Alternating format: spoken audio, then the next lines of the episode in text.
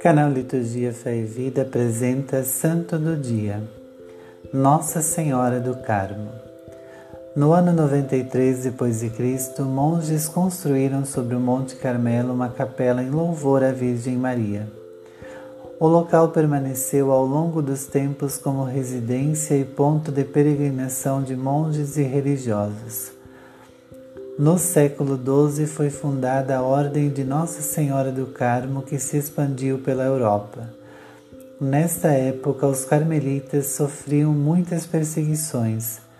Foi quando São Simão Stock, superior da ordem, pediu a intercessão de Nossa Senhora do Carmo. A Virgem do Carmo teria aparecido e lhe entregado o escapulário do Carmo, como símbolo de sua união com os monges prometendo salvação e vida eterna a todos que o usassem. Era o dia 16 de julho de 1251, em Cambridge, na Inglaterra. O Papa Pio XII recomendou a devoção ao escapulário como símbolo da proteção da Mãe de Deus. No mesmo dia celebramos Bem-aventurado Bartolomeu Fernandes dos Mártires. Oração.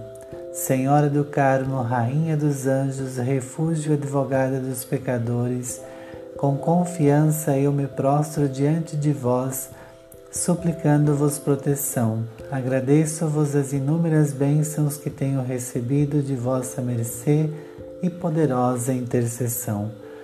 Continuai a ser meu escudo nos perigos, minha guia na vida e minha consolação na hora da morte. Amém.